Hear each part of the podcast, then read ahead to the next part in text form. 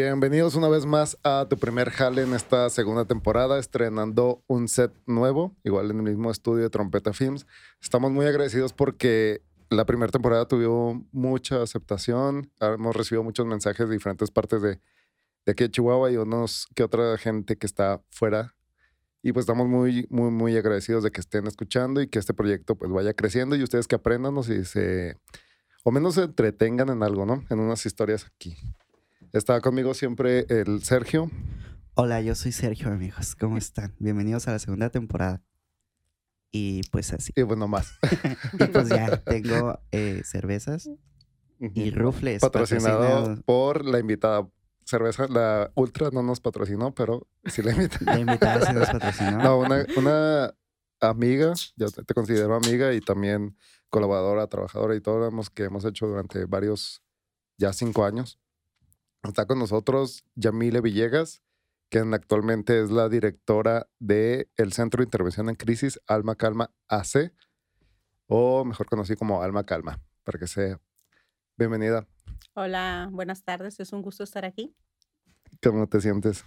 Contenta, es la primera vez que grabo un podcast y así que, pues a darle.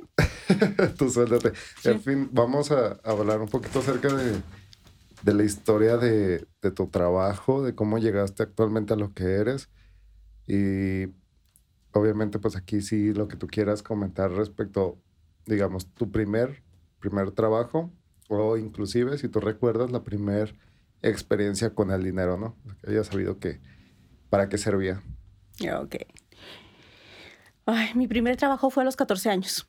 Okay. Cuando soy, pues, o, originaria de Parral, Chihuahua. Y mi tía trabajaba en, Juárez y nos invitó. Éramos su sobrina y sus hermanas, que eran casi de la misma edad que yo.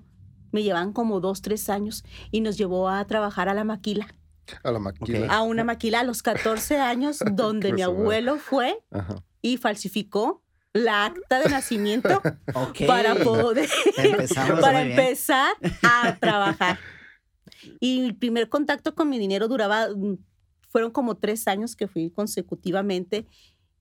Y a los primeros 14 años, cuando recibía, que eran como 500 pesos o 400, sí, 400 pesos, era para comprar ropa. Nada más. Nada más. No había forma así de repente que tus papás te pidieran que portaras. Nada, nada. No, era absolutamente para mí los viernes que nos pagaban.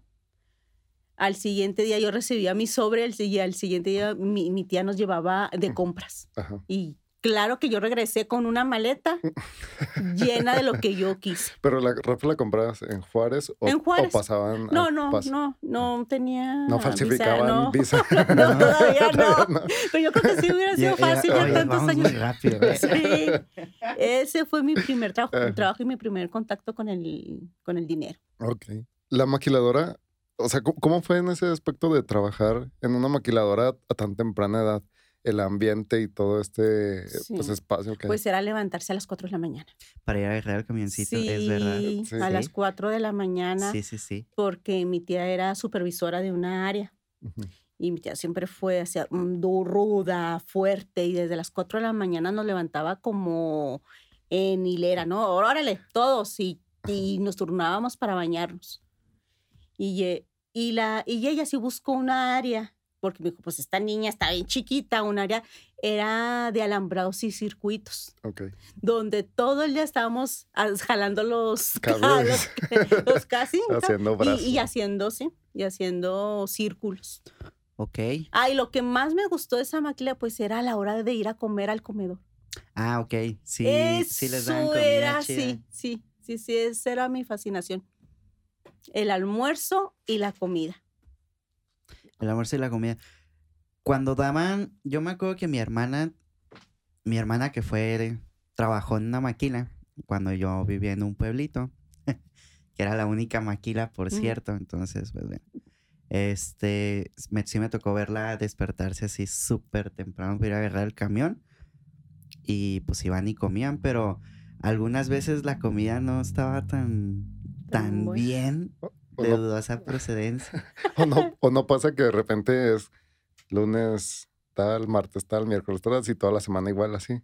O todos los días lo mismo. o sí le variaban. Es, que, hay unas maquilas, cuando yo ya estudié en el CONALEP, como éramos puros pues, profesionistas técnicos, muchos decían, ah, yo quiero trabajar en tal maquila y que y yo en esta. Y el tema principal de trabajar en una maquila era la comida. Era la comida, exactamente. Entonces unos decían, no, pues yo me voy a Honeywell porque allá hacen comida muy chévere. Voy a ir a trabajar en una maquila para que me sí.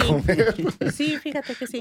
Y fue lo que me dio así, sí, salteándome. Fue algo que cuando vine aquí a Chihuahua, busqué prestar mi servicio social en una maquila para que me dieran de comer.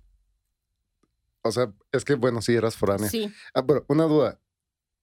¿Eras menor de edad?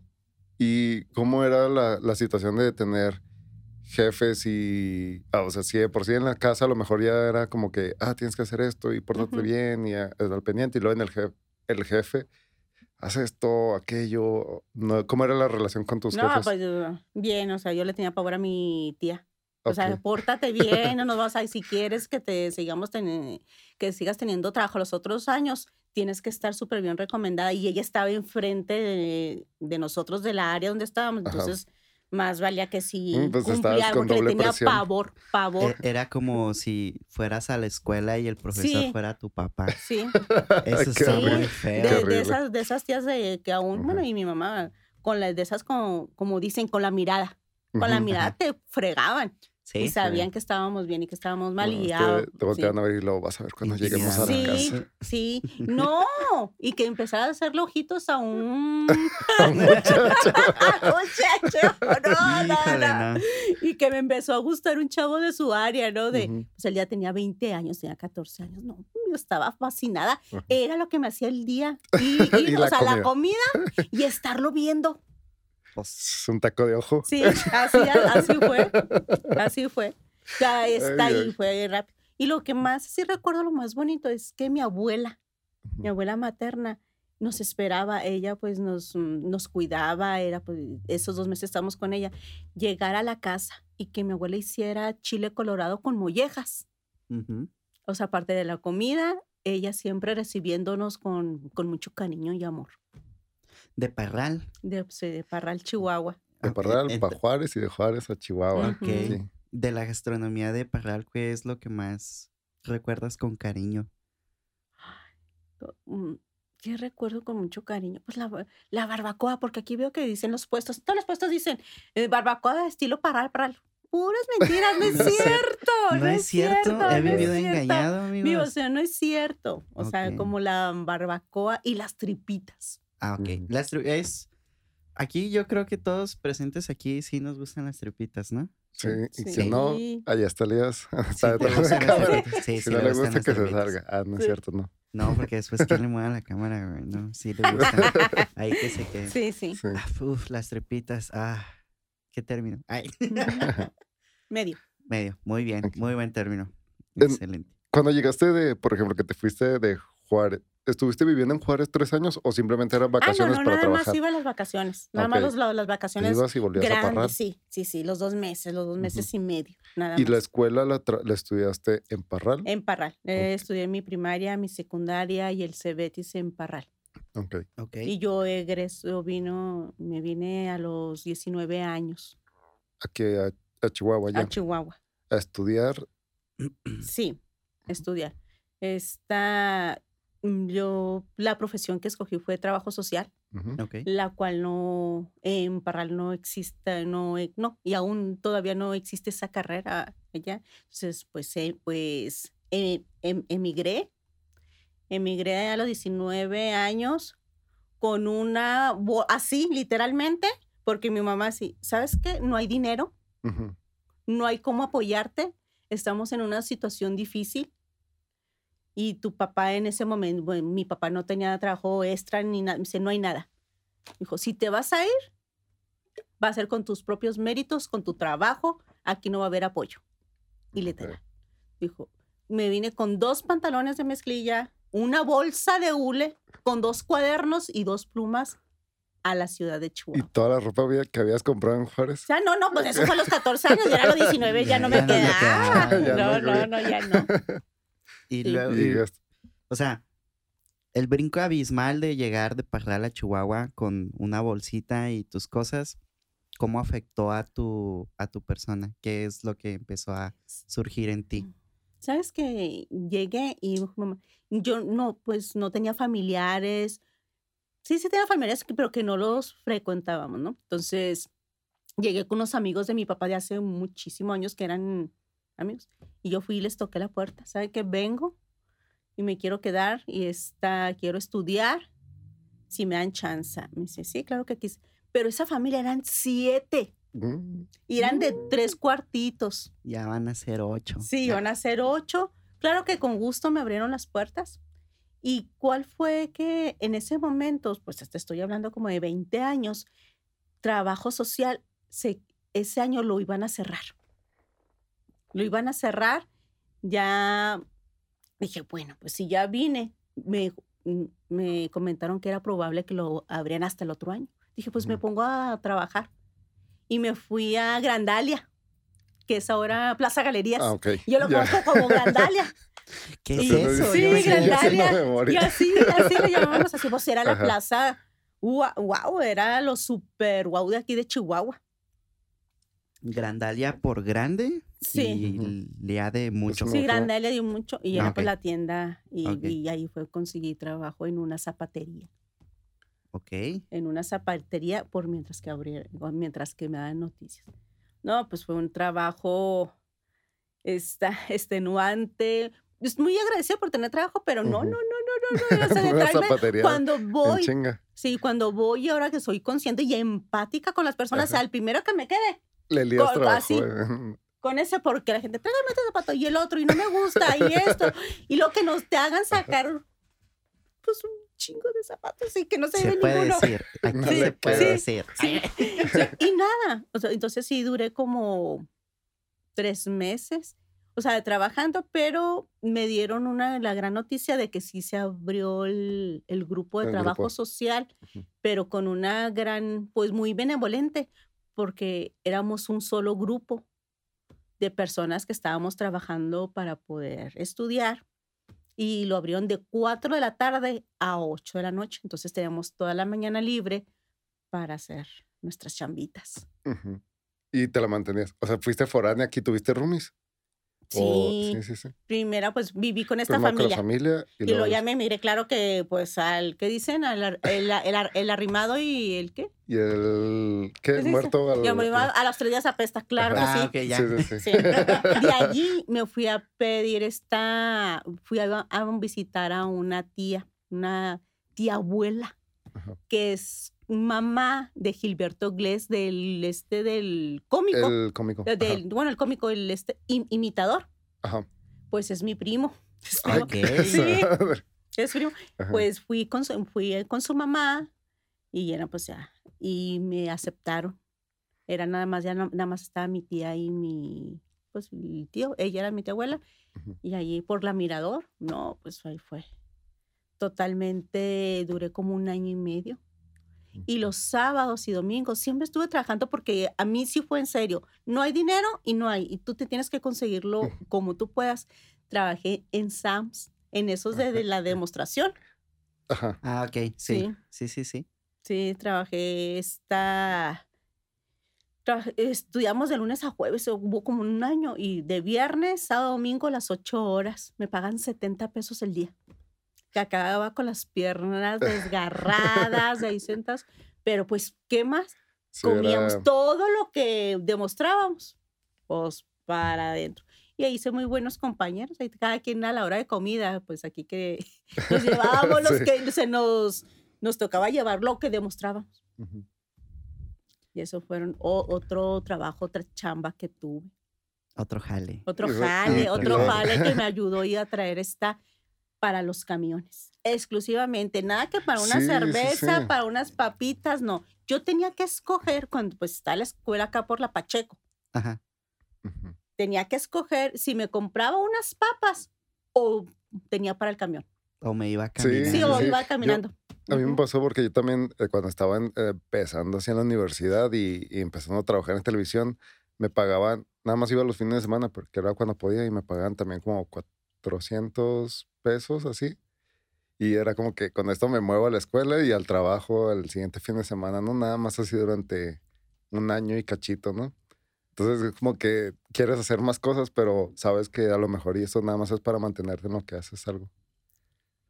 Y fíjate que creo que eso, porque dice, oye, que toma, no, no, o sea, si iba uno al antro, jamás, pues no, nada más traíamos para la entrada. Y creo que fue algo que me detuvo a no caer en ningún vicio por no tener dinero. O sea, por no tener dinero. No sé si hubiera tenido dinero. hubiera caído más fácil porque soy muy adictiva. Entonces, Obsesivo compulsivo. Sí, entonces yo creo que eso fue una parte que, que hizo. Ahorita que mencionaste los camiones, siendo foránea, nunca te perdiste en uno. claro. Es una pregunta obligada. O sea, sí hemos preguntado. no, el circunvalación 2 siempre. Todos se Porque todo el mundo se pierde en el circunvalación 2. Lleno y que te deja y vas a, así súper colgada. ah, sí, sí, sí. Y siempre cuidándote uno como una mujer del toqueteo. Sí. Del acoso callejero, siempre. Es difícil. Sí. ¿Cómo fue que, una duda, porque ahorita que tomas este tema, pero ¿Qué fue, en primer lugar, lo que te detonó a estudiar trabajo social? ¿Qué me detonó? ¿Por qué decidiste de repente? Ah, Sabes que yo creo que desde, desde que estaba yo en la secundaria, nunca fui buena para la escuela. Siempre de 8, 7, me aburrona, como dirían. Pero yo sabía que tenía otra inteligencia, el espíritu de servicio.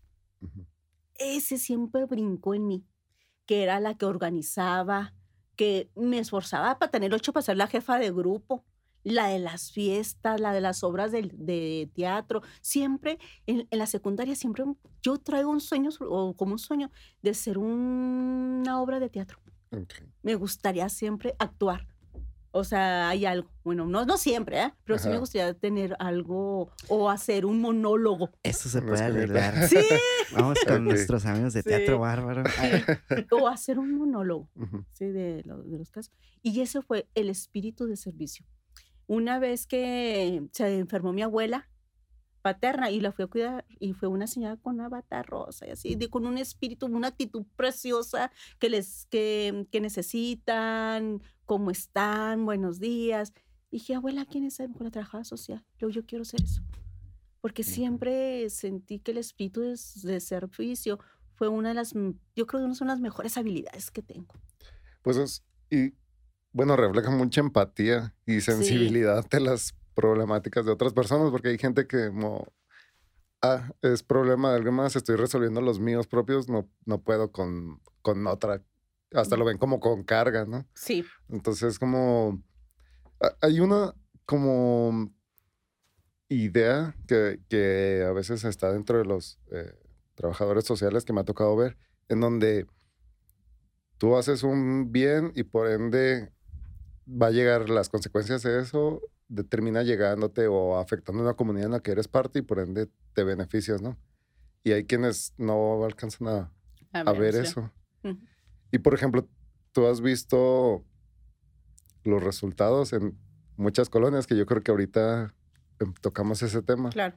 Pero sí para ir viendo esa cuestión, ¿no? O sea, el de una persona cambia y de repente se vuelve un, un círculo. Claro. Claro, sí, sí, entonces, estábamos con, el, con la cuestión de que estabas este, con tus trabajos en el que ganabas 70 pesos. Después de eso, ¿qué otro? ¿Qué trabajo es ese? Ajá, ¿qué continuó? pues ahí está, mm, pues ahí de la escuela. Pues, ¿Qué más hice? Ay, uno, uno que me da mucha risa. Ahí puede ser a Juan. No, no risa, pero dije, uy. Eh, eh, cuando eran, cuando estaban los discos, nosotros sí le decíamos discos o los andros, estaba uno que se llamaba La Fragata. La, fragata, ahí por la fue, así, uh, era súper nice. Y siempre nos topábamos casi los mismos, los chavos que nos gustábamos. Y con una roomie que tuve, eh, Lili Moncada, ella era muy aventada, o sea, a cualquier. Dice, ¿sabes qué? Me, me están ofreciendo limpiar los baños de la fragata nos van a pagar 100 pesos. Yo dije, ok. O sea, era cuando pues, estaban los muchachos que te gustaban, estaba el, pues a veces, ibas tú al, al borlo, ¿no? Al pedo, a bailar, y no, y ese día nos tocó limpiar los baños, o sea, estar al pendiente de los baños, de que siempre hubiera papel y que si vomitaban limpiarlo y esa cualquier percance. Sí, de cualquier percance. Trabajé como dos fines de semana haciendo eso. ¿Lo cerraban hasta las dos también? Sí, sí, sí, no, hasta las tres. Hasta las tres. Hasta las tres. Sí, me tocó también cuando íbamos a bailar pues al, al, al Old Town pero era el Old Town de antes, con la gente a mí me, tocó ir a una, estando en la secundaria, a una tardeada. Nada más una vez en la A mí en la secundaria me tocó ir al, al Bros Club. Sí, también. Que era el bar de, era el antro Omar Chaparro, creo. Lo ah. tenían aquí en la Tecnológico. Simón. Sí, sí, sí. Ahora hay un Super Salads o algo así. sí, no, pero a mí cuando me tocó ir al, al Old Town era que sí sacaban a bailar y bailábamos todo así la noche, o sea, de así, bailamos. Y claro, o sea, y era con el rodeo, era todo eso. y cerraban a las 4 de la mañana. A mí me tocó. ¿Te, te, levantabas? Claro. O sea, era así de. La juventud. Claro. Eh, iba con esta compañera que te digo, Ajá. Llevamos nada más los 30 pesos en la mano, nada más, para la entrada. Y nos la teníamos que jugar.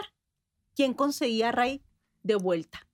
A su madre. Sí, sí, no había alguien que diera sí, Sí. Qué cabrón. Siempre, o sea, siempre, pero eh, en ese entonces no sé si no había conciencia de lo que pudo, pudo, haber pasado, pero siempre había chavos buena, o sea, en buena onda que, que, nos, que nos llevaban pero espérate lo que hacíamos. Yo traía, pues, no traíamos para comprar y era, vendían pura tecate roja. pura tecate roja. Era, ¿por qué Suena chalino de fondo, amigos. Sí, ah, sí, nada más era la única cerveza que vendía.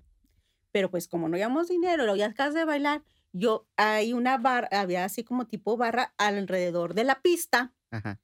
Y había, pues las chavas o los chavos iban a, a bailar yo traía mucha sed. A mí la cerveza no me, pues no me gustaba, pero no, tampoco no había agua. Lo que hacía le tocaba así, le hacía a la cerveza, a, la que estaba, y si tenía, pa' adentro me la llevaba. Un saludo a Rubén. Sí, y una que una vez sí le, tuve, le, le, pusieron una bachicha de cigarro. Oh, no, no, no. No, no, no, no, no. Lo único que... Híjole. Lo único que... Por la que ya dije, veo así, pues yo tenía, tenía que cumplir ah, mi necesidad. Sí. no, no podía quejar. Ya. Esa era mi necesidad básica, cumplir mi sed y ya. Y sí, siempre cumplíamos, o sea, conseguíamos que nos diera RAI a la Infonavit Nacional. Es donde en ese entonces. Ok.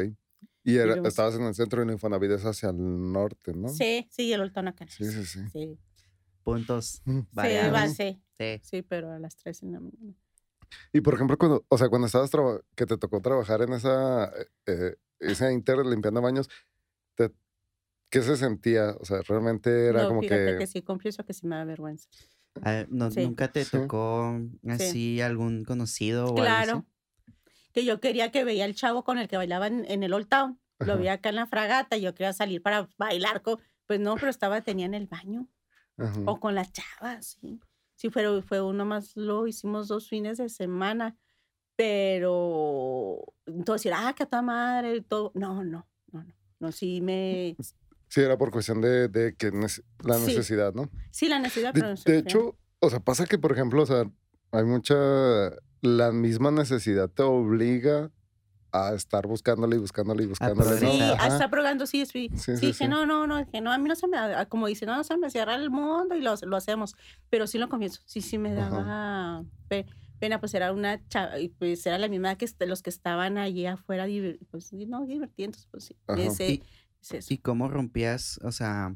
No, tragaba saliva, tragaba saliva, tragaba y está dos fines ya de ese ya me puse, también planché ajeno.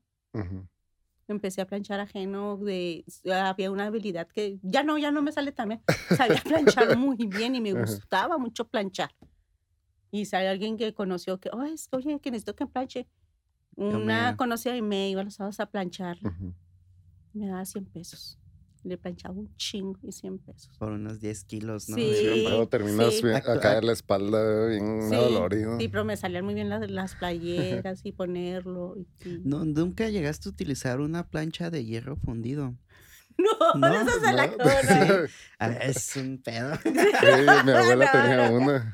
Sí, es un pedo. Qué bueno, o sea, sí llegué, bueno, quemé dos, tres cosas, mi mamá no sabe. Eh, perdón, mamá. Este, unas sudaderas que desaparecieron por ahí, que no tenía que plancharlas. ¿Las quemé? Sí, o sea, no, las sudaderas no se planchan. Entonces, pues yo menso. Sudaderas.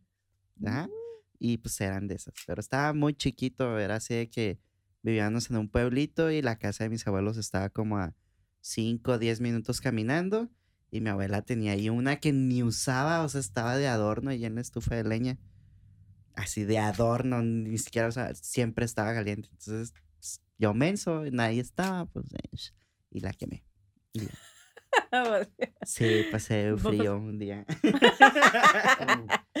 sí, pues Y, y, después de ya que de eso, planchaste... Fíjate, sí, planché, fueron los trabajos que hice.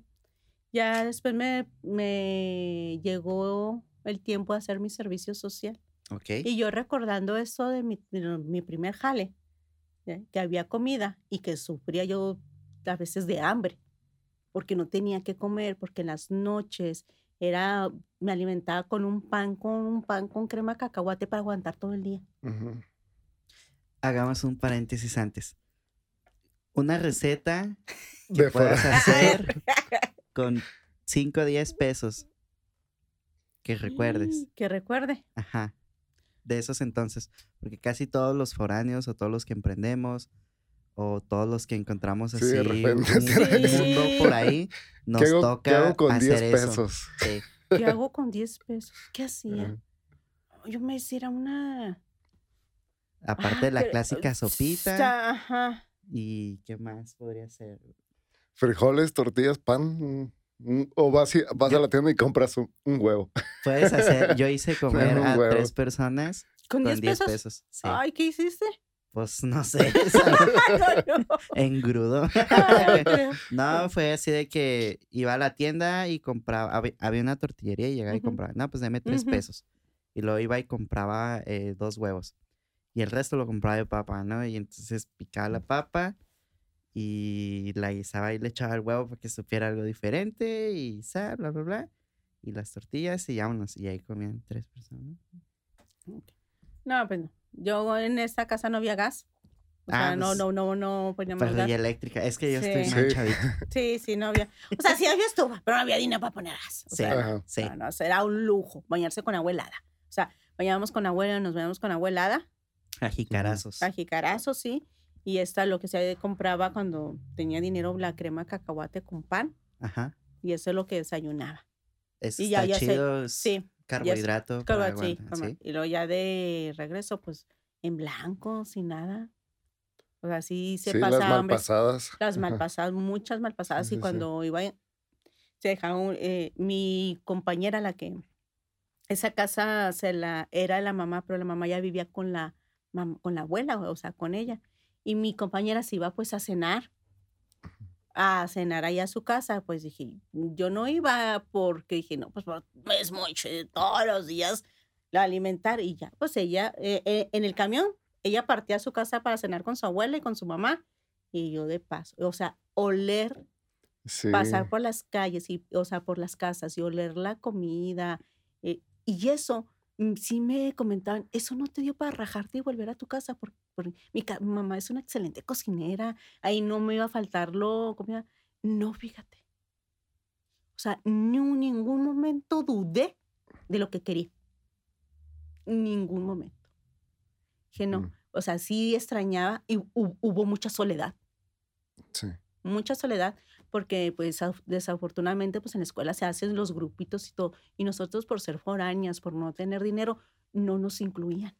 Yo, bueno, no, no es que sea la víctima, pero no, no o sea, fui así como rechazada por no tener dinero. Mm. Sí, es muy común eso. Sí. Sí me tocó a mí ver en, en, cuando estaba en mi escuela, a los que no tenían dinero sí los hacían como para un lado y pues no, no pues eso, amigos, no está chido. El clasismo, ¿no? Así bien sí, total.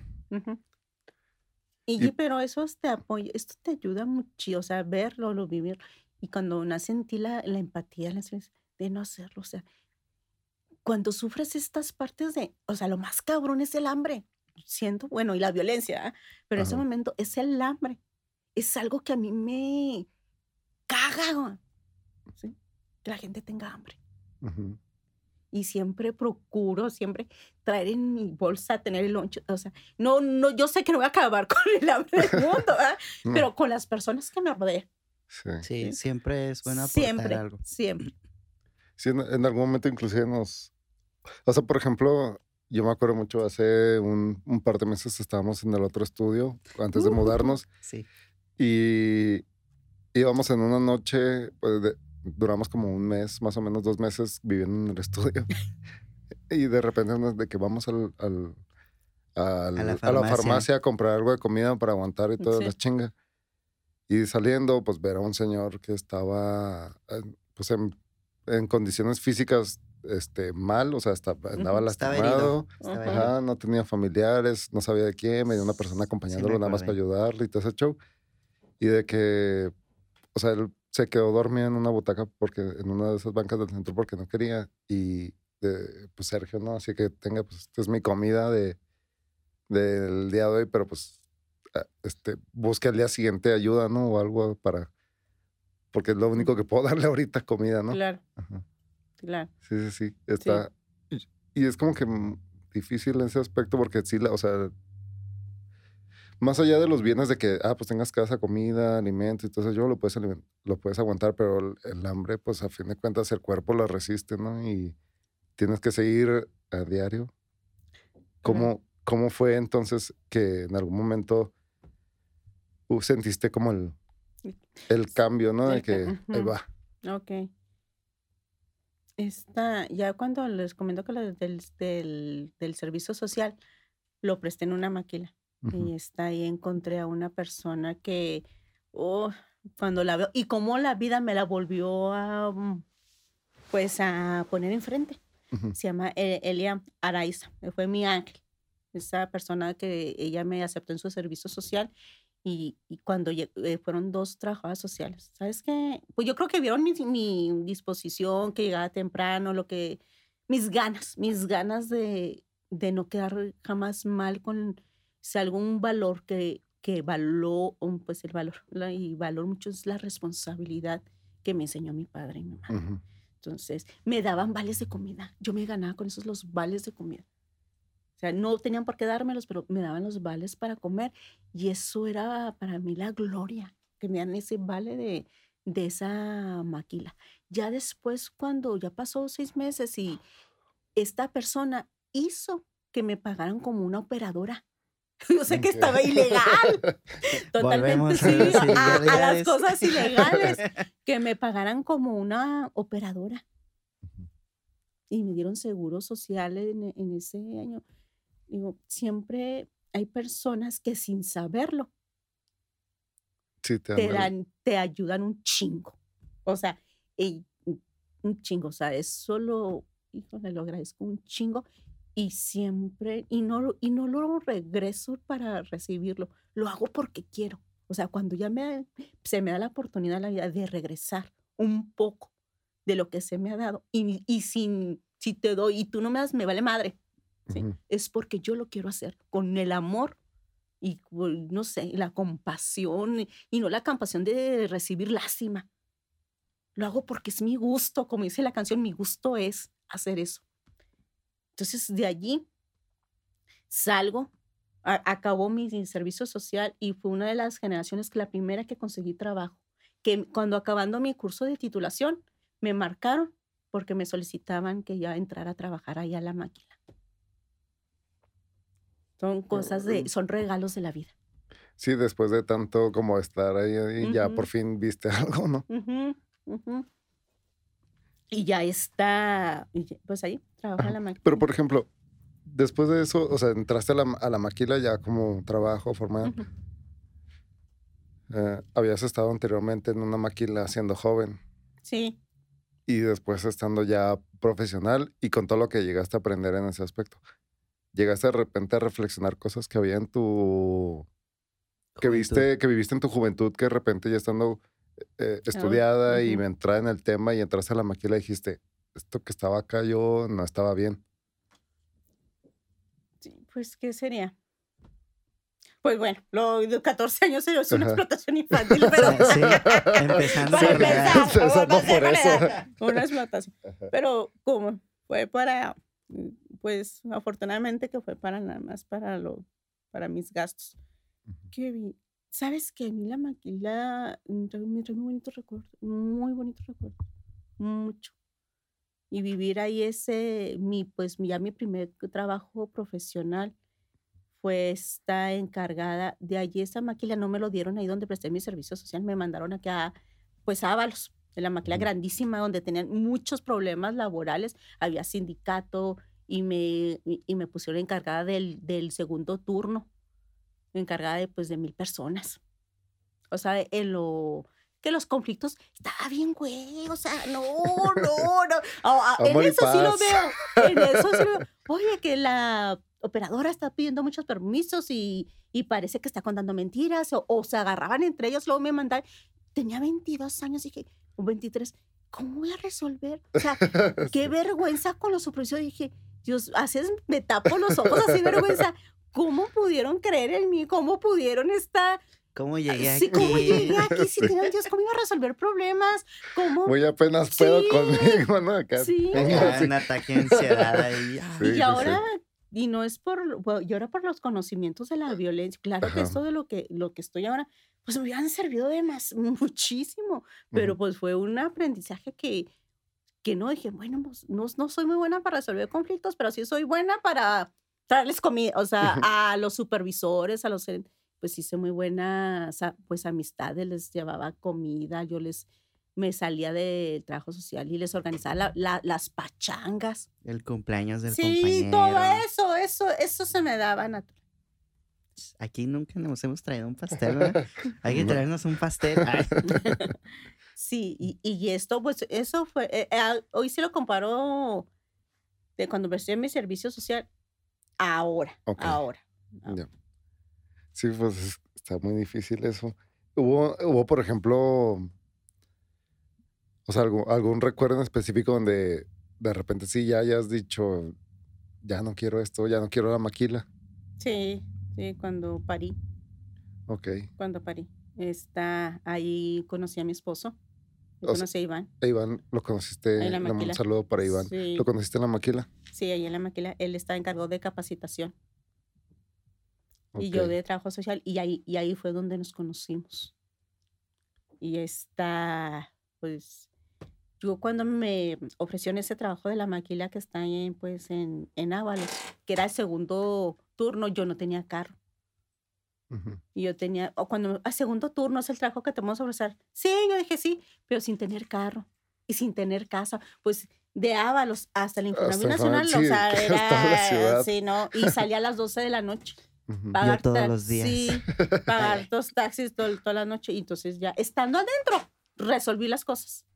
Dije que sí, pero sin estar resuelto dónde vivir cómo me iba a trasladar. Estando allí adentro, empecé a buscar. Sí, a ver cómo le hago. Sí, ¿cómo le hago? A veces uno hace ese tipo de cosas. Sí. El problema es como, que, sí, digo que sí, pero no sé cómo chingados le voy a hacer. Eso nos pasa muchas veces, eh, sobre todo en el trabajo. Sí. Llegan clientes y nos piden así algo que ni siquiera sabemos cómo hacerlo. y ahí nos ven estudiando. Y ahora siempre les digo que para productor siempre tienes que estar estudiando, aunque ya no estés en la escuela todo el tiempo es capacitación continua, si no te vas a quedar. Absolutamente, totalmente. La vida nunca, siempre están las lecciones sorprendentes. Sí. ¿sí? y, ahí fue donde conocí a Iván. Y lo Iván era, ya después me decían, oye, este chaparrito, a mí siempre me gustaron los altos, los grandotes, fuertotes. y que lo veo el chaparrito, dije, ay, no, me, dicen, me dicen, pídele rayada, pídele rayada a, a, Iván. Sobre sí ya. No, pues ahí empezamos a entablar comunicación, vi que era Sí, pues ya los chaparritos, pues, que era bien agradable, que me hacía mucho reír, que nos salíamos, que me daba a las 12 de la noche salíamos. Yo ya, vi, yo ya había conseguido una habitación, un, unos cuartitos por ahí por la deportiva, por la Santo Niño. Sí. Y él así me dejaba. Pero antes de irnos, pues nos íbamos a comer las tripitas, a cenar. Y llegaba yo hasta las 3 de la mañana, pues vivía sola. ¿Sí? Pero nunca lo metí a la a, mi cuarto, ¿eh? ya después. Sí, entonces ahí fue donde lo conocí. Sí, y está, bueno, no lo metí al cuarto, pero a los tres meses, ¿qué creen? Que salí embarazada. Embarazada. embarazada. De lo que duré con un novio, cinco o seis años de parral. Nada de nada. Y Iván vino a los tres meses de noviazgo. Ok. Y ahí fue cuando empecé a trabajar, me la aventé y dije, ya, ya no quiero trabajar, quiero estar. Y fue un, ese fue el momento que me, pues me tuve muy, muy poquito tiempo de laborar, como un año. Porque me, pues nos embarazamos, nos juntamos y nos fuimos a vivir a Juárez porque le ofrecieron un trabajo. Ahí fue donde me separé ya totalmente lo laboral. ¿Y cuánto tiempo duraste así en...? Duré, pues tuve, fui mamá muy seguidito, tengo tres, tengo dos hijas y un, y un hombre. Duré tres años embarazada. Y dice, oye, ¿no conocías métodos anticonceptivos? Yo estaba con la, así con la creencia, no, si me cuido ya no voy a tener hijos. Con eso, con todas las cosas, con todos los prejuicios y los juicios que te meten de sobre los métodos anticonceptivos. Dicen, ¿qué estabas pendiendo? no sé qué me pasó. Que duré, mi hija hoy la tienen 19, 18 años Ivana, bueno, Ivana 19, Almendra 18 y Yeshua 16 años. Tres años. Yo pensé que mi vida iba a ser cargar la pañalera toda mi pinche vida. Ay, güey. Toda.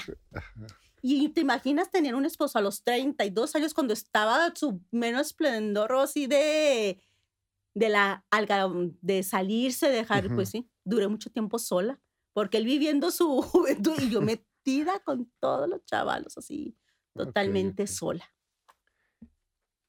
¿Qué, es lo, más difícil de, estar en esa situación? Aparte de, como dices, sentirte que estás sola, de estar criando este, bajo ciertos estereotipos y todo este show. ¿Qué es lo más complicado que tú viviste? Sabes que lo que más complicado y que pues ya, yo creo ya me perdoné, de que la frustración me sentía muy frustrada. Me sentía frustrada, me sentía está enojada. ¿Y quién crees que pagó los platos? Pues mis sí, los hijos. Y mis hijas y mi hijo. Eso es lo que yo creo por, yo creo que vamos a pasar ese paso, es, es que la vida me brindó una oportunidad de reparar ese año con, o sea, conmigo y con las mujeres que conozco. No a fuerzas. Eso fue lo que más, más está me duele que los, los primeros años mi hija fue una mujer muy frustrada y muy descontenta. Y claro que así lo pagaba. En ellos me desquitaba todo eso. Es que, wow. Sí, sí, creo que no. Me ha tocado em, ver o percibir ese tipo de situaciones en, en otras mujeres, madres familia. Porque de alguna forma, cuando hablaste sobre los estereotipos y de repente los cambios de ese show, es como.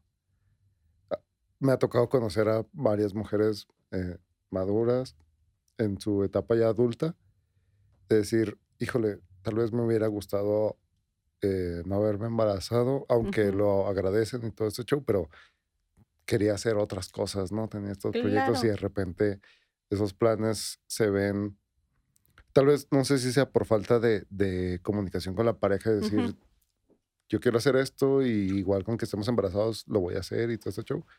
Pero de repente se queda nada más en ese asunto y, el, y el este, esposo como proveedor.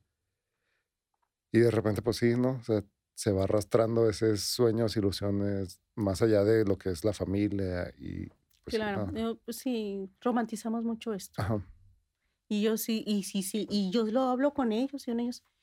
Si yo no hubiera estado en este dogma en este de cumplir las, las expectativas, lo que tenía que ser una mujer, estar casada, tener hijos, que será la felicidad. Yo sí, yo le hubiera decidido no tener hijos. Si hubiera tenido este sentido, este libre, esta libertad de decidir sobre mi propio cuerpo. No, pero ya lo soy y creo, creo que pues soy responsable. Pero sí he dejado mucho el romanticismo de ser mamá de ser mamá, porque para ser mamá tienes que ser una mujer autónoma o ser una, una mujer contigo misma. ¿Sí? O sea, darte a ti. Y eso parece cliché, pero en verdad, ahora que lo vivo, y que ellas, y mis hijas, y ellos lo saben, que yo, mis sueños no son ellos, mis proyectos de vida no son ellas, ni él, ni mi esposo. Pero para pasar a esta etapa, hubo mucha romper, ¿sí? Romper estas cadenas, romper lo que yo quería, romper muchísimas cosas que me tenían atada. Y sin embargo, eh, cuando en este rompimiento hubo mucho dolor, tuve que ponerle nombre a muchas cosas y acomodar. Vengo de una familia muy machista un papá machista, una mujer abnegada. Y romper con todo esto me costó, aparte, mucha exclusión de mi propia familia. Entonces, está... Pero ahora que, que, después del dolor y el sufrimiento, veo, veo los beneficios que ha traído a mi vida. Creo que soy una mujer y no que lo diga fuerte, una mujer muy sensible a esto. Y la vida me regaló la oportunidad y se me presentó en un parque, en un parque así, participar en Alma Calma. Creo en la fuerza del universo, creo mucho en el poder y que esa oportunidad se me brindó donde Alma Calma éramos dos, tres personas, ¿sí? Donde se me había olvidado que yo, yo era profesionista donde está en un parque y me dicen, oye, eh, una amiga está abriendo una asociación y se habla pues, sobre la violencia a las mujeres y yo, ah, y otra compañera me, me, jaló, así estábamos saliendo del, del, del, preescolar de los niños, ¿no? Jugando. oye, Yamile, pues tú eres trabajadora social. Oye, ya no me acordaba. Ya no me acordaba. Dijo, vente, te invitamos. Ese día que conocí a Vero Terrazas, ese día que, que estábamos en un Burger King.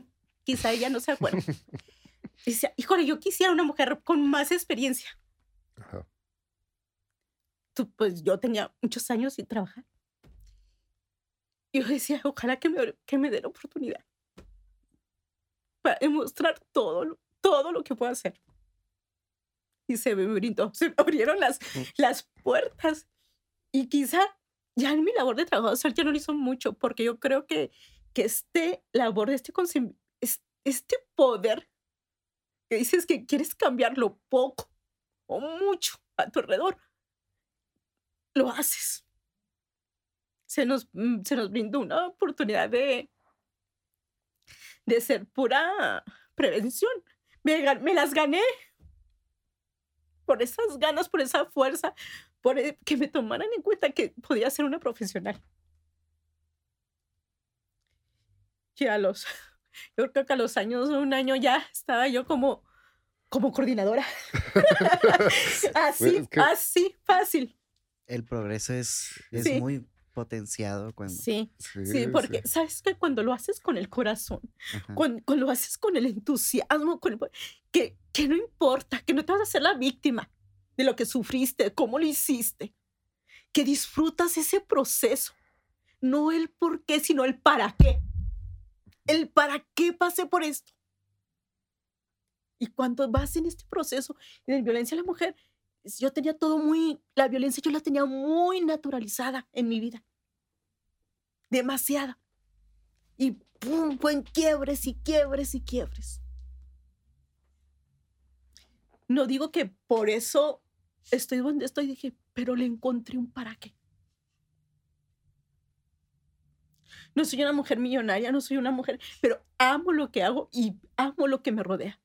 y ser hoy gestora de varios proyectos que estamos impactando a más de 1.500 familias en la ciudad de Chihuahua. Desnaturalizar la violencia. Soy, estoy enormemente agradecida por la oportunidad que se me ha brindado. Y sobre todo que lo has demostrado, ¿no? O sea, creo que llega un momento donde uno sabe tal vez el potencial que tiene, pero las circunstancias alrededor, aquello que no puedes controlar, es sofocante, ¿no? Pero ese punto donde tú sabes lo que, lo que eres y lo que tienes en mente, pues es lo que te va llevando, ¿no? Sí, sí, le digo, me, les digo a Erika, los que te de Sequita, yo creo que ya nomás este año, muchachos. Yo este año me voy así. Me dicen, ay, me dijo loca. Dice, ¿cómo crees? Dice, y no. Luego le digo, ahí van, ay, me tomar un año sabático. ¿Y para qué? O sea, porque llegas cuando lo que haces lo que. Y, que pasa que lo, lo que te gusta, lo disfrutas tanto, muchísimo. Y creo que las colaboradoras de Alma Calma que esta parte de que tenemos diferentes centros de módulos en los diferentes puntos de la ciudad, de donde está la violencia más álgida, la más fuerte. Verlas de, de ser esta parte humana, esta, eh, que nos falta mucha humanidad, mucha empatía. A veces decimos que la empatía es de ponerse los zapatos de otro, pero va más allá de eso, va mucho más allá. Estar, sí, en los zapatos de otro, pero sin juzgar y entender el proceso de cada una de las personas. es lo, importante. Y estar cerca de las colaboradoras que trabajan esto, de conocerlas, de... Eso me ha dado mucha, mucha satisfacción. Además, cuando logras ver esta cambios sociales, porque muchos dices, híjole, pues mi primer jale, hoy es ser millonarias. Eso me da mucho sentido de vida demasiado. Me pone los pies en la tierra. De saber lo agradecida, lo enormemente que soy por lo que tengo y por lo que va y lo que por, por lo que viene. ¿sí? ¿Tienes, ¿Tienes actualmente en, en Alma Calma nueve o ya diez años? Diez años, voy a cumplir once años. Alma Calma va a cumplir 11 años. Y tú casi, igual. Casi. inicio con tres personas. Sí, con tres personas. ok. En esos, o sea, por ejemplo, en esos años has pasado una por todas las historias de vida de, muchas familias, principalmente mujeres y principalmente niñas, niños y adolescentes que han sufrido violencia, desde psicológica hasta física. También has de llegar a ser tres personas. Actualmente, ¿cuántas personas están Son involucradas? 35 personas. es 35. Sí, 30. Uno, dos, tres. casi cuatro módulos, cinco módulos alrededor de la ciudad. Y prevención. Sí. Por un lado, tienes que estar capacitándote por otro lado, este, estar eh, recibiendo esa sensación de, bueno, esas emociones de todas estas historias. Por otro lado, tienes que estar este, haciendo que tu equipo de trabajo eh, funcione y que sea de confianza y que esté al pendiente. Y luego, por otro lado, la vida personal y por otro lado, muchas cosas. ¿Cómo ha sido todo ese proceso de tener un equilibrio, sobre todo en esto? Pues, mucho trabajo personal, sí. Pues atenderme en lo psicológico, mucho trabajo personal que cada vez está reconociendo mis emociones, mis sentimientos, el, el buscar pues a dónde voy y por cuál es el objetivo. ¿Y el para qué? Y el para qué, sí. Siempre cuando tengo mi, pues el objetivo a dónde ir, sí me puedo perder tantito, o sea, sí me puedo, y a veces sí, a veces me siento cansada, a veces sí quiero decir un día, no, ya no, no quiero seguirle, pero me entiendo, le hago caso mucho a mi cuerpo y a mi mente, ¿sí? Le hago mucho caso a mi corazón. Porque cuando tienes comunicación con tu cuerpo y tu espíritu, hay una comunicación tan chingona que él, cuando él me avisa, dice, ¿sabes qué? Párale tantito. bájale. Apapáchate tantito. Mm, que, que te digan huevona que este día. Eso me ha apoyado, eso me ha ayudado mucho. Hacerle caso, a ser sensible. Y hacer pues lo que me... Y tengo una parte que hago que me gusta mucho. Que me gusta mucho. Aparte del trabajo, busqué una actividad donde saco todo el, el, coraje y todo el estrés. Entonces, eso es, está, es algo que me ha apoyado, me ha ayudado mucho. Porque a veces en este lago digo, digo pues, ¿quién es Yamile? ¿Qué ha hecho? Porque todavía me estoy juzgando. Sí, pues una, no, porque siempre supe que era de 8 y 7. no, pues no soy inteligente, no sé. Y todavía con ese, después, híjole, en, en este de, de, de, aprobarme, ¿no? De, de este, de saber que estás, eh, que puedes hacer algo en tu caminar. Venimos de pasos un poquitos años. Y me gustaría hacer esta... Siempre me dicen que me recuerdo mucho que tengo una sonrisa muy exagerada. Me gusta reírme, me gusta hacer... Me, lo que me hace más es que me ha atrevido a ser yo. Que me ha atrevido a quitarme las máscaras que esta sociedad me ha puesto. De ser linda, de ser callada, de saberlo todo. Que me he quitado estas máscaras de saber, cabrón, no. Que a veces me río a y a veces digo que no sé y que soy yo. Eso es lo que me más, más me ha servido en la vida porque esta sociedad no le gustas que seas tú, que tienes que cumplir con los estereotipos, que tienes que ser el rico, que tienes que hacer esto y lo otro. No. Me he entrado mucho en este, en este, en este proceso, en este proceso de ser la persona que me gusta a mí, estar a gusto en mi propia piel. Porque nos han enseñado que tu piel no te pertenece, que se la debes de ver a otro. A huevo que yo estoy a gusto en mi propia piel. Es lo mejor de la, de, cuando hablo de la autoestima con las mujeres, es esto. Vamos a estar a gusto con nuestra propia piel. Y cuando veamos en el espejo, que encontremos nuestra luz, nuestra sombra, y que la llevemos y la, que haya armonía en esto.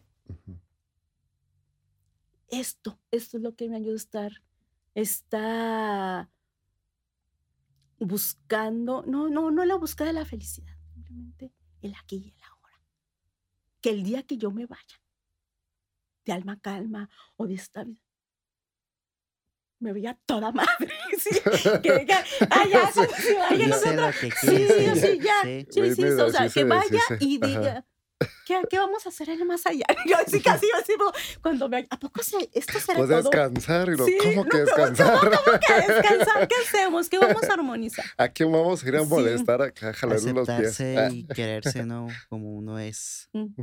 O sea, al final de cuentas, pues nada más existe un como tú. Sí, sí, sí. Muy, muy interesante. Y, y es, es bien difícil porque, o sea, esta cuestión de la presión social es, Está muy cabrona. es que está muy arraigada desde... Y ahora, muchachos, con, los, medios de comunicación, con las redes sociales, híjole. Tienes que demostrar. Demostrar los lugares. Tu mejor momento, nunca nada, nunca es triste, nunca es nada. Es lo más raro, es como un oficio. Sí, sí. Sí, porque, por ejemplo, y una duda. O sea, con todo esto que estás viendo actualmente, con los medios, con las redes, con el trabajo que tú haces y teniendo tres, eh, dos hijas y un hijo, ¿cómo los trajas? ¿Cómo los trabajo? Dicen ellas que no soy una mamá, ¿no? que soy esta, ¿sabes? Un tatuaje que traigo aquí.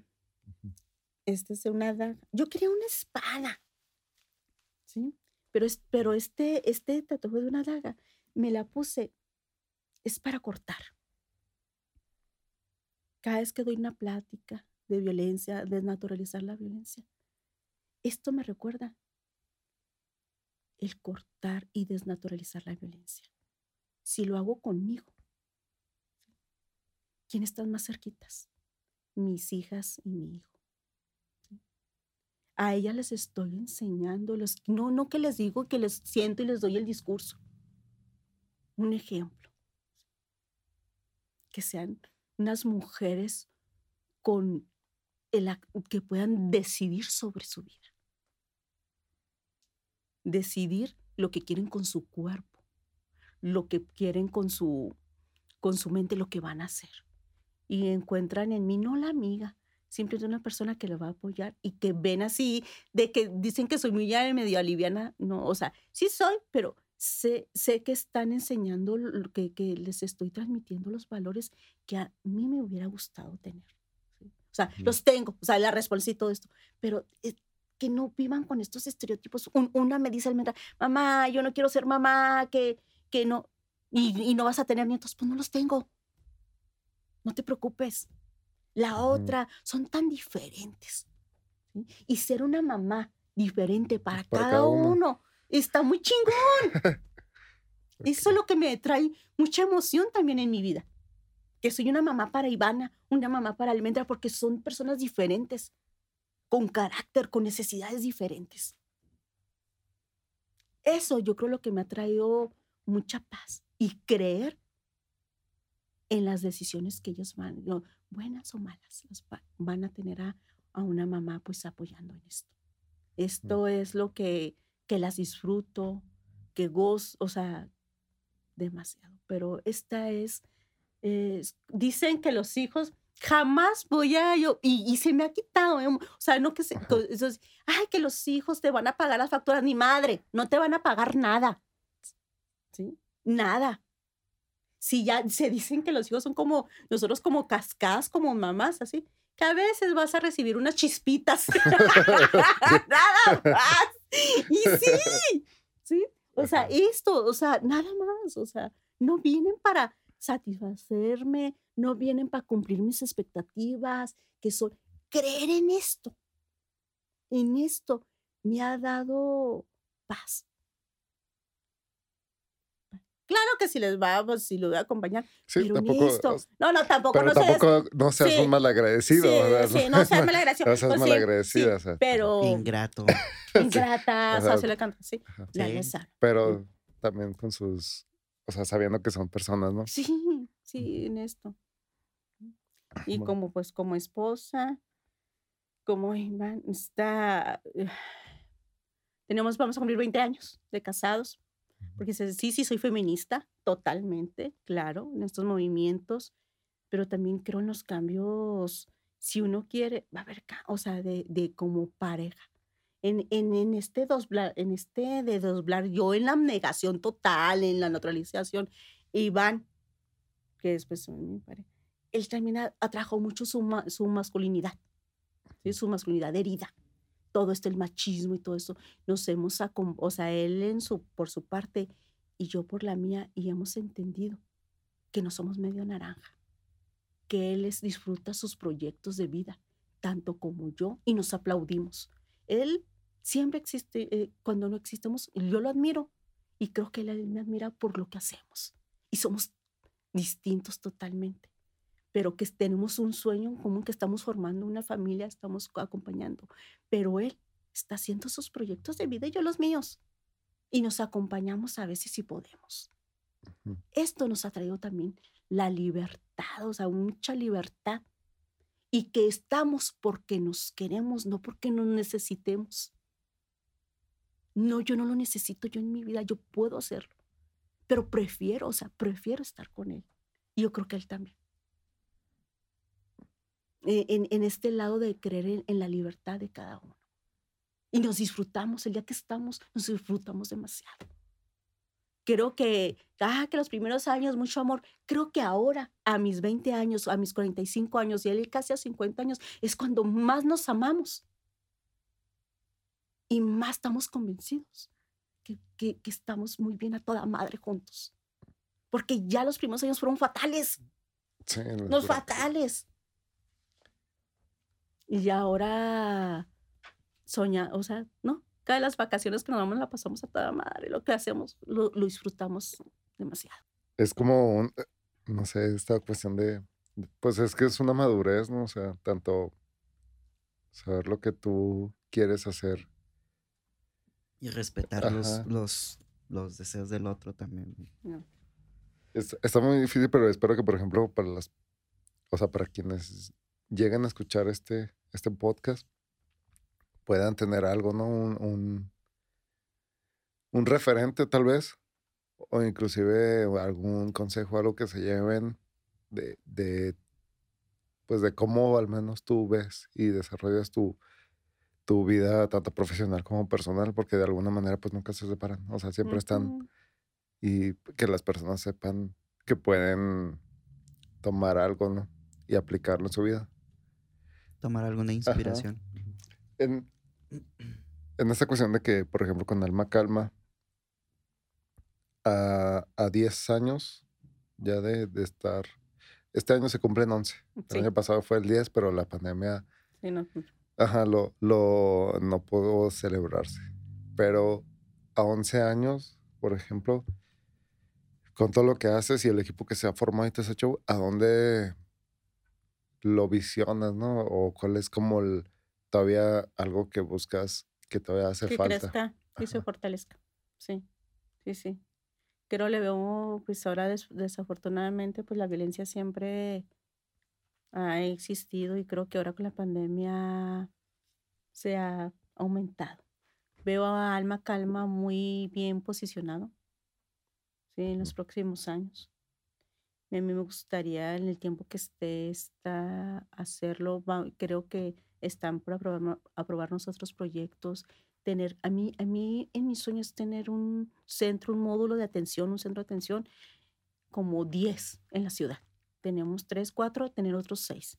que, este, que las personas puedan acudir fácilmente, libremente, donde esté en sus colonias. Porque sabemos que hoy ya las instituciones están súper rebasadas y bien quemadas y muy feo trato. Y en esto, eso es lo que hemos hecho la diferencia en Alma Calma el trato digno a las personas. Que tienen, tengan seguimiento y que sean, que nos, todos nuestros proyectos y todo lo que hacemos es con perspectiva de género, derechos humanos y todo eso, mucho más. Y lo vuelvo a repetir, trato digno, donde se sientan acompañadas.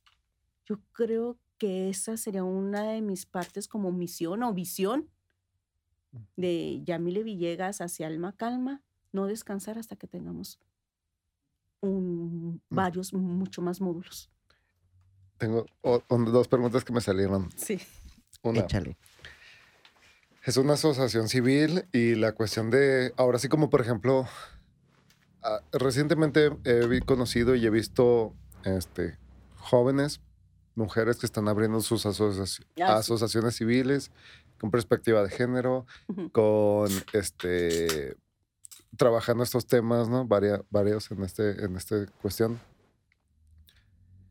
Y primero, una, ¿qué consejo les darías a todo este movimiento de mujeres que están abriendo sus propias asociaciones? La otra, eh, al momento de estar trabajando con una asociación que buscas recursos y proyectos y todo este show, también trabajas y o más bien te vinculas con empresarios empresarias. ¿Y cómo es el aspecto de llegar, concientizar y saber que lo que ellos llegan a aportar es un beneficio propio para toda la comunidad? Esas dos. Ok, para las personas que están iniciando asociación civil, no es fácil. No es fácil. O sea, no es fácil, pero no imposible. O sea, no es fácil, no es, pero no imposible. ¿Qué es esto? Que las personas que estamos en las organizaciones civiles, allí, aquí no nos vamos a hacer millonarios ni ricos, que tengamos que, las personas que estamos, que tengamos el corazón para estarlo. El don de servicio y el corazón. Porque a veces muchas personas quieren estar en, lo institucional y está bien. Pues sueldo seguro, esta prestación, esto, Pero las que estamos aquí vamos por una causa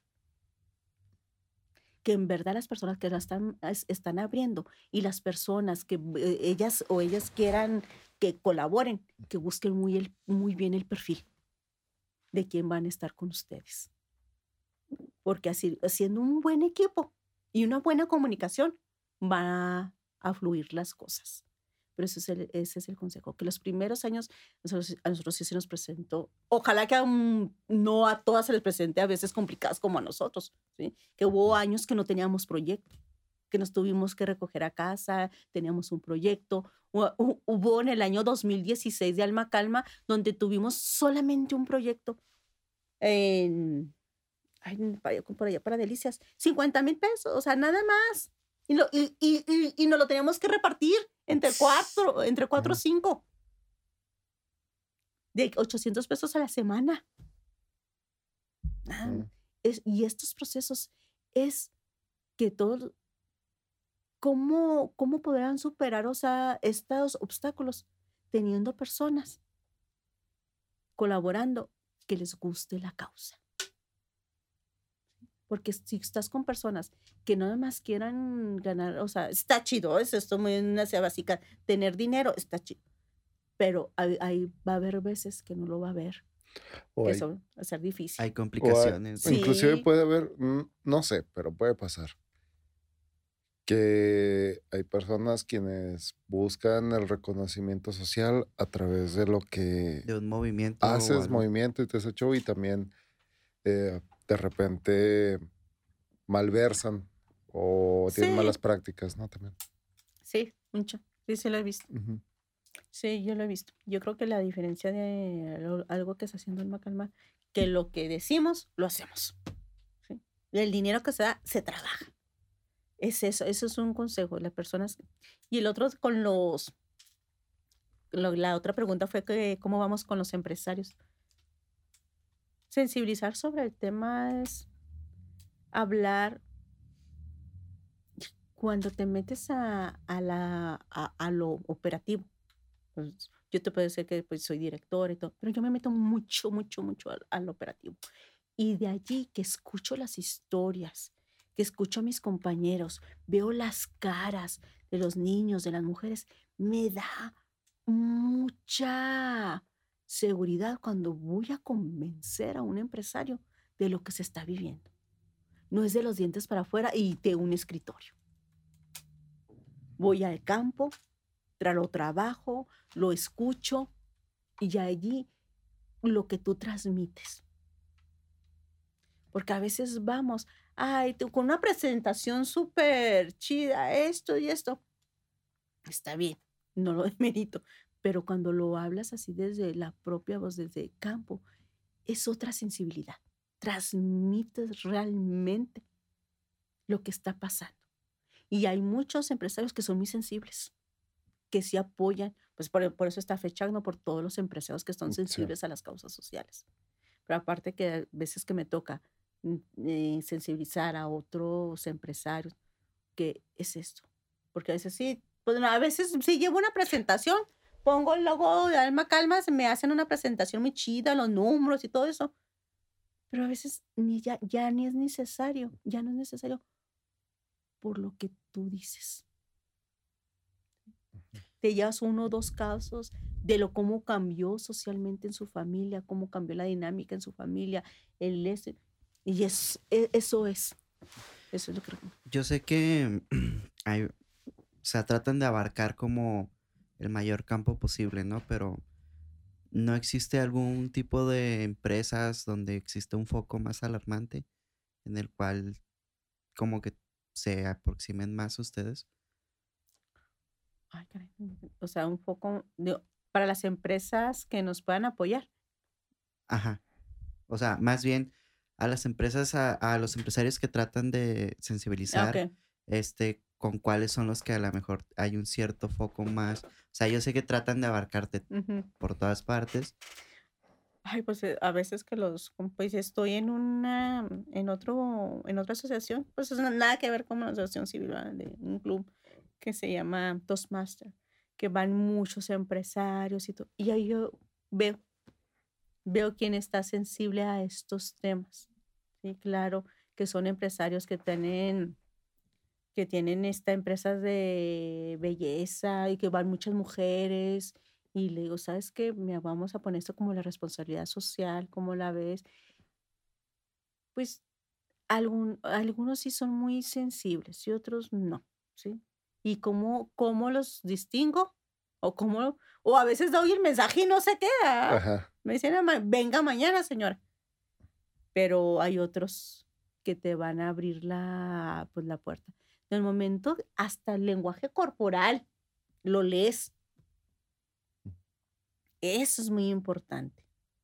Porque a veces lo que no se actúa, lo que no se habla, el cuerpo lo actúa. Entonces me fijo mucho en eso.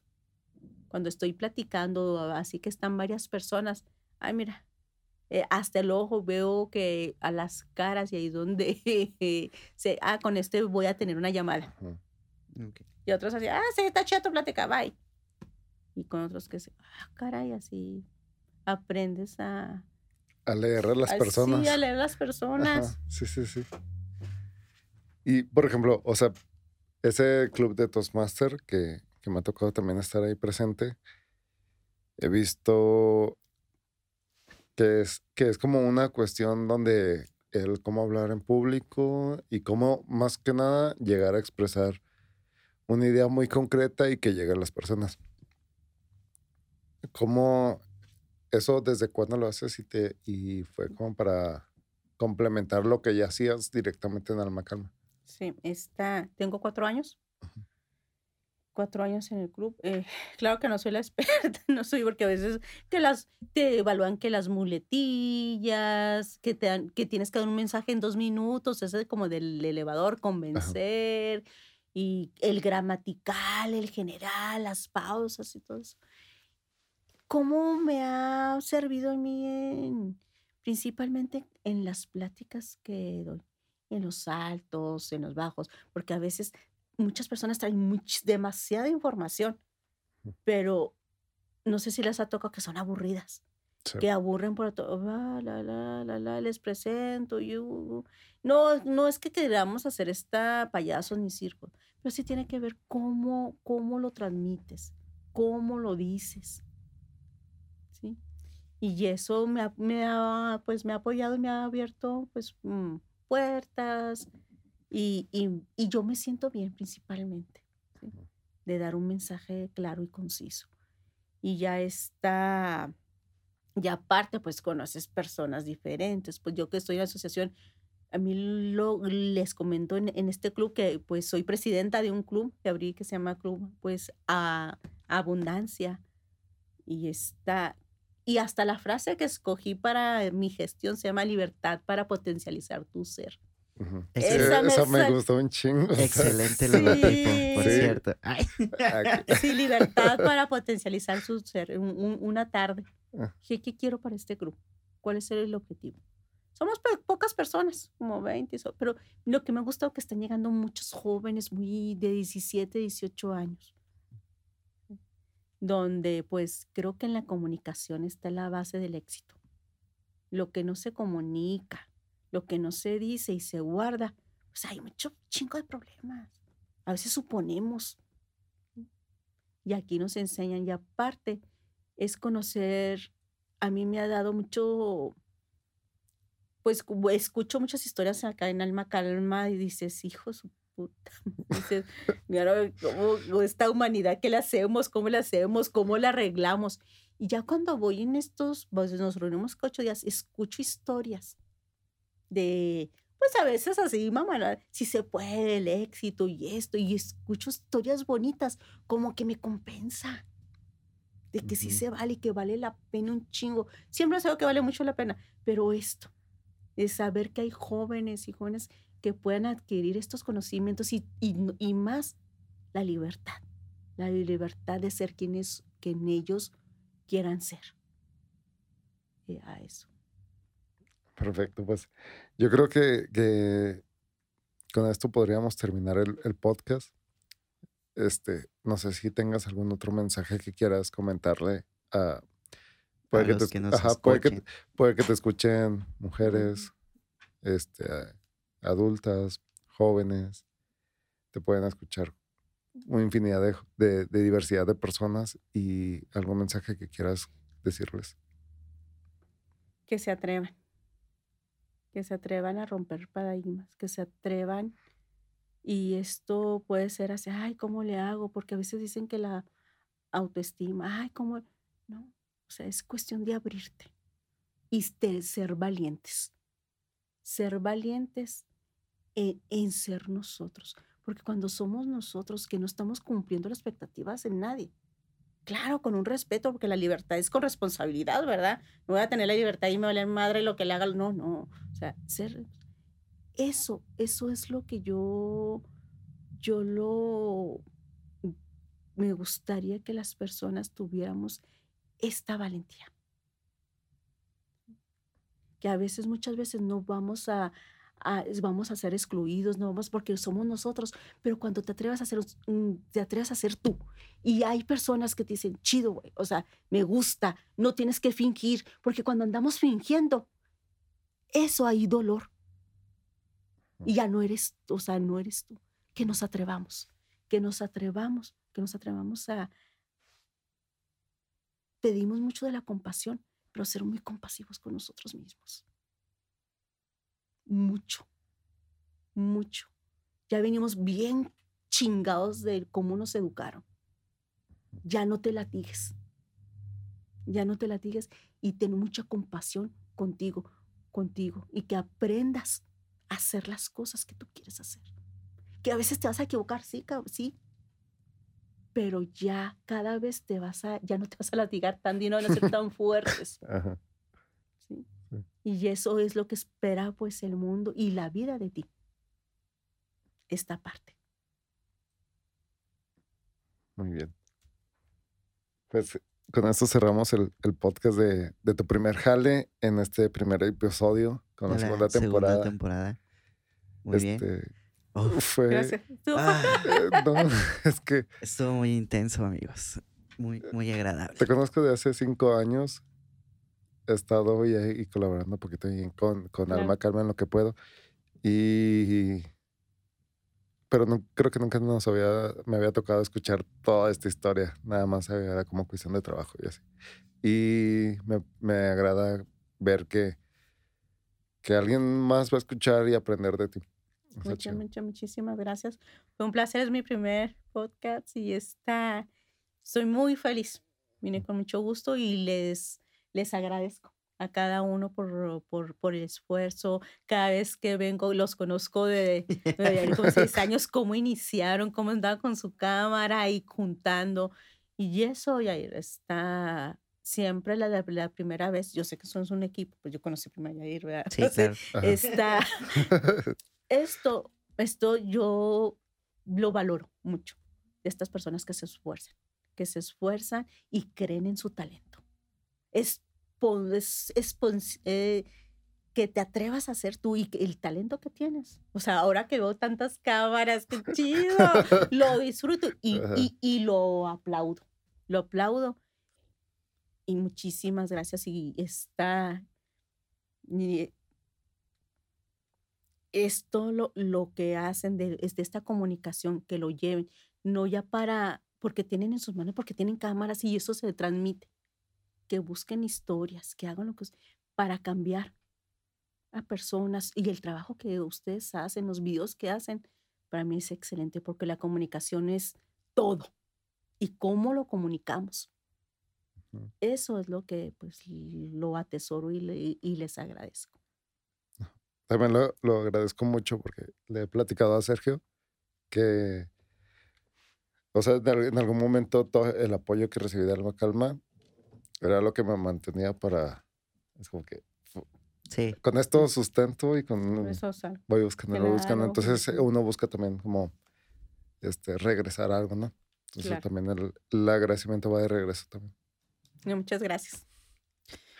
Pues bien, este. ¿Algo más que agregar, Yair, antes de cerrar el capítulo? Nada más que nos sigan en las redes sociales. Este, vayan y busquen la información en, en la página de Alma Calma, que vean si tienen algún problema o, buscan más información o cualquier tipo de cosa que, intenten comunicarse, están en todas sus redes sociales. Igual las dejamos en la caja. Ajá. Tienen números telefónicos de cada módulo de atención también.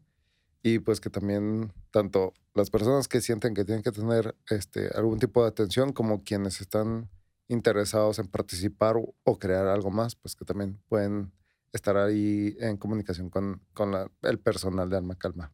Así es. Gracias. Y bueno, amigos, pues fue todo. Este. Muchas gracias. Eh, pues nos vemos en el siguiente capítulo, ¿no? Simón. Este sería todo. Adiós, amigos. Cuídense mucho. Y pues a los que ya se vacunaron, igual sigan cuidándose. Claro. Y pues así. Bye. Saludos, bye. Saludos, cuídense. Bye.